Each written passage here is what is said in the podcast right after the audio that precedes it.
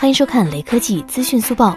大家都知道买新不买旧的道理，但是 Redmi 好像并不打算给大家这个买新的机会。上周，Redmi 在印度发布了 Note 9 Pro 和 Note 9 Pro Max 两款新机。今天，小米马来西亚账号在社交平台预告，定于三月二十三日在当地推出 Redmi Note 9 S 新机。小雷只想说一句：什么鬼？光速迭代？看了海报后才发现，这明明就是同一款机型，所以不排除 Note 9 S 其实就是 Note 9 Pro 改名版的可能。什么时候有国行呢？这才是大家最期待的呀！最后，扫码关注雷科技公众号号有福利。关注并回复“魅族十七”即可获得红包，手快有，手慢无哦。